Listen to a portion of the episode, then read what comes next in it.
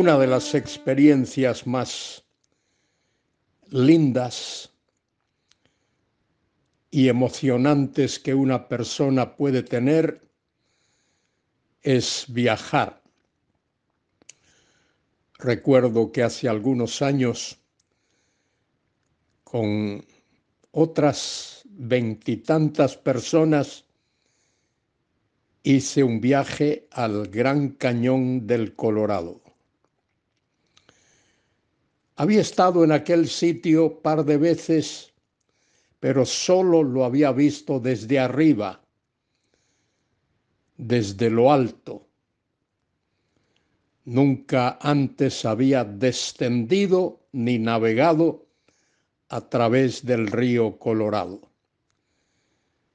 Esta vez, con esas 27 o 28 personas, hicimos un recorrido de cerca de 300 kilómetros a través del río Colorado. Qué experiencia tan emocionante.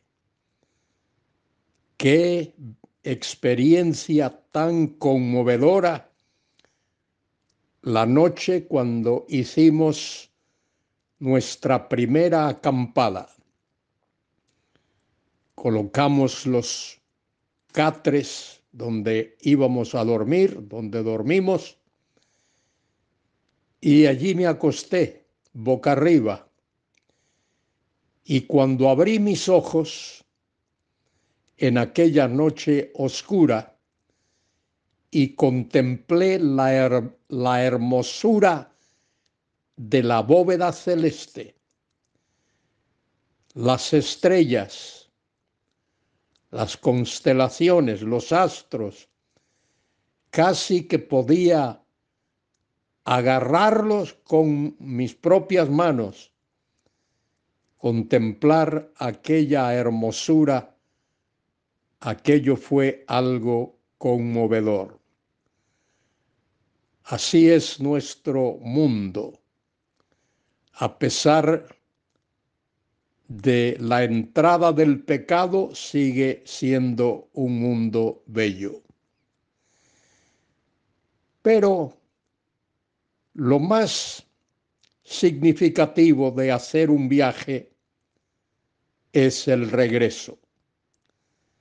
Cuando uno puede rememorar, pensar reflexionar, meditar en todo lo que ha visto. Tengo un buen amigo que por razones de trabajo viaja a la China, donde ha visto cosas culturalmente diferentes de las nuestras y va y está el tiempo que le asignen, días, algunas semanas, pero para él lo más significativo es el regreso. Soy Luis Carballosa y hoy concluyo nuestro recorrido a través de la epístola de Santiago esta epístola tremenda escrita por el medio hermano del Señor Jesucristo, Jacobo o Santiago. Santiago comienza su recorrido, su viaje a través de esta epístola, a través de la escritura, porque él es el autor, de esta epístola y comienza escribiendo acerca de la fe, de las pruebas y de la oración. En realidad la epístola comienza con una tremenda enseñanza acerca de la oración. Y Santiago termina su viaje, su recorrido, hablando o escribiendo acerca de la oración. Qué hermoso es que la oración ocupe un sitio, un lugar tan importante en la vida del pueblo de Dios, de los hijos de Dios. Orar es hablar con Dios. Y orar debe de tener en primer lugar el tema, la actividad de adorar a Dios, ensalzar a Dios, exaltar a Dios. Y luego orar también debe incluir la gratitud, dar gracias a Dios. Además de eso, orar debe incluir interceder por otros, pedir a Dios que bendiga a otras personas que están necesitadas. Y finalmente, orar incluye pedir a Dios, descargar nuestras cargas delante de Él y pedir que Él derrame sus bendiciones. De manera que orar implica adorar a Dios, número uno, implica dar gracias a Dios, número dos, implica interceder por otras personas, número tres, e implica también hacer peticiones al Dios de la gloria, al Dios todopoderoso. En este último trozo de la epístola de Santiago, capítulo 5, versículos 16 al 20, a los que doy consideración ahora, leo en el versículo 16 donde dice Santiago, confesaos vuestras ofensas unos a otros. En realidad ahí falta faltan dos palabritas que aparecen en el texto original. Por tanto, es decir, sobre la base de todo lo que Santiago ha dicho antes, por tanto, hermanos, confesaos vuestras ofensas unos a otros.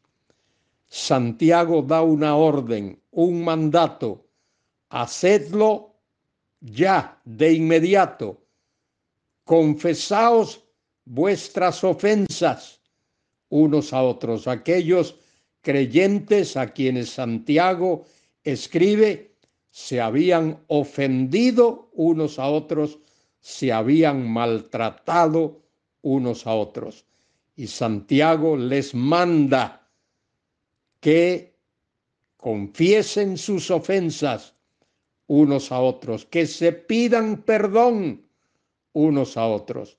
Y además de eso, les manda y orad unos por otros.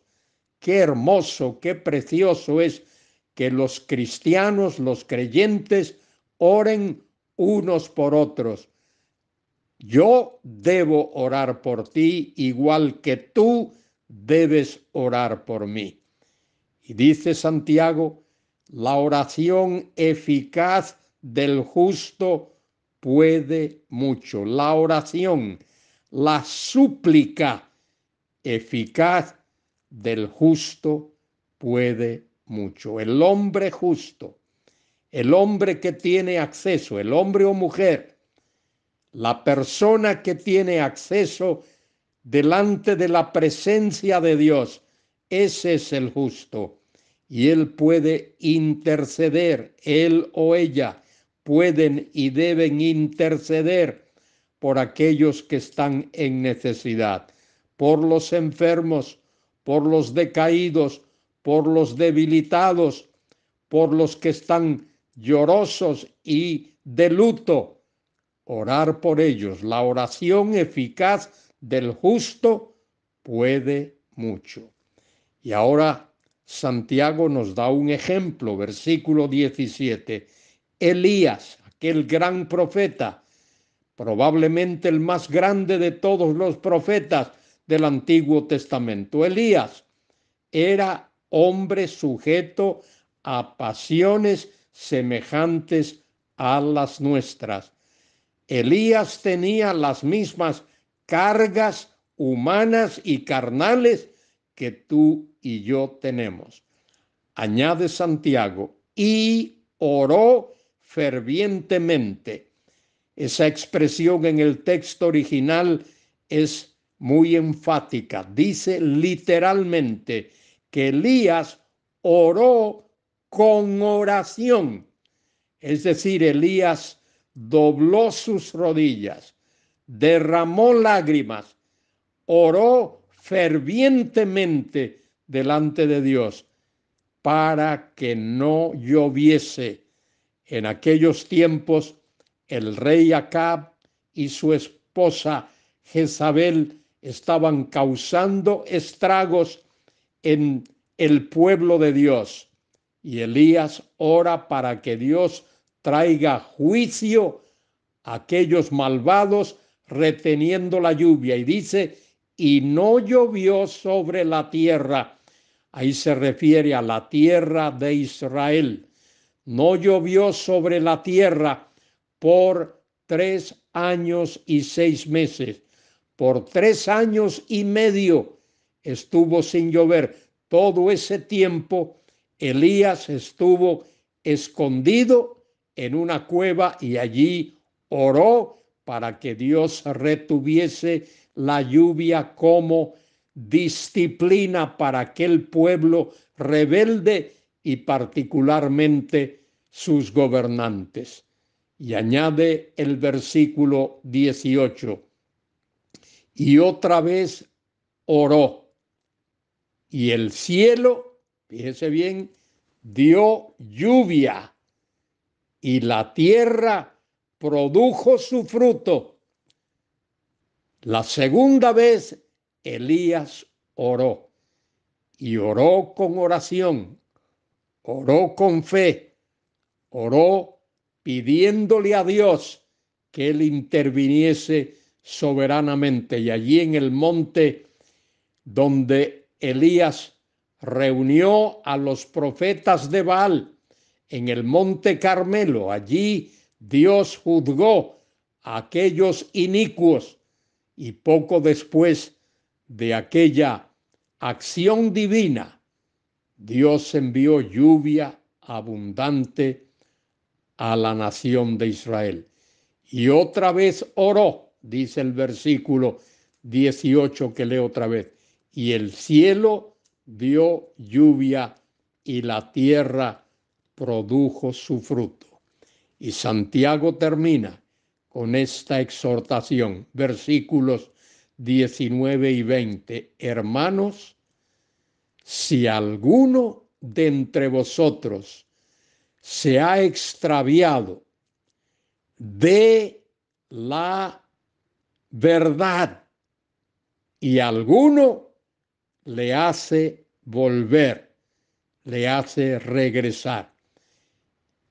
Era muy probable que aquellos a los que Santiago escribe se habían desviado de la verdad. Y ese sí que aparece ahí no es un sí de duda, sino que es un sí que expresa realidad, ya que alguno de ellos se había desviado, se había extraviado de la verdad, y alguno le hace volver.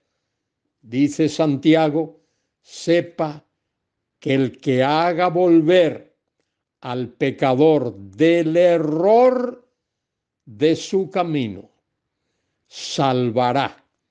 La palabra salvará ahí significa librará de muerte un alma y cubrirá multitud de pecados. Dios muchas veces prefiere terminar la vida de uno de sus hijos aquí en la tierra, como ocurrió con Ananías y Zafira en Hechos capítulo 5, que dejarlos aquí en este mundo pecando.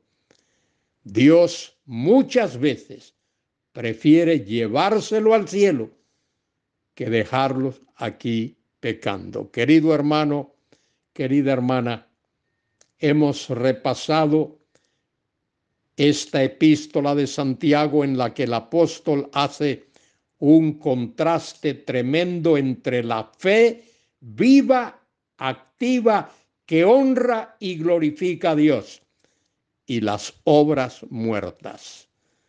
Quiera Dios que tú y yo seamos hijos de Dios, creyentes de fe viva y activa, que honremos y glorifiquemos a Dios y no practicantes de obras muertas.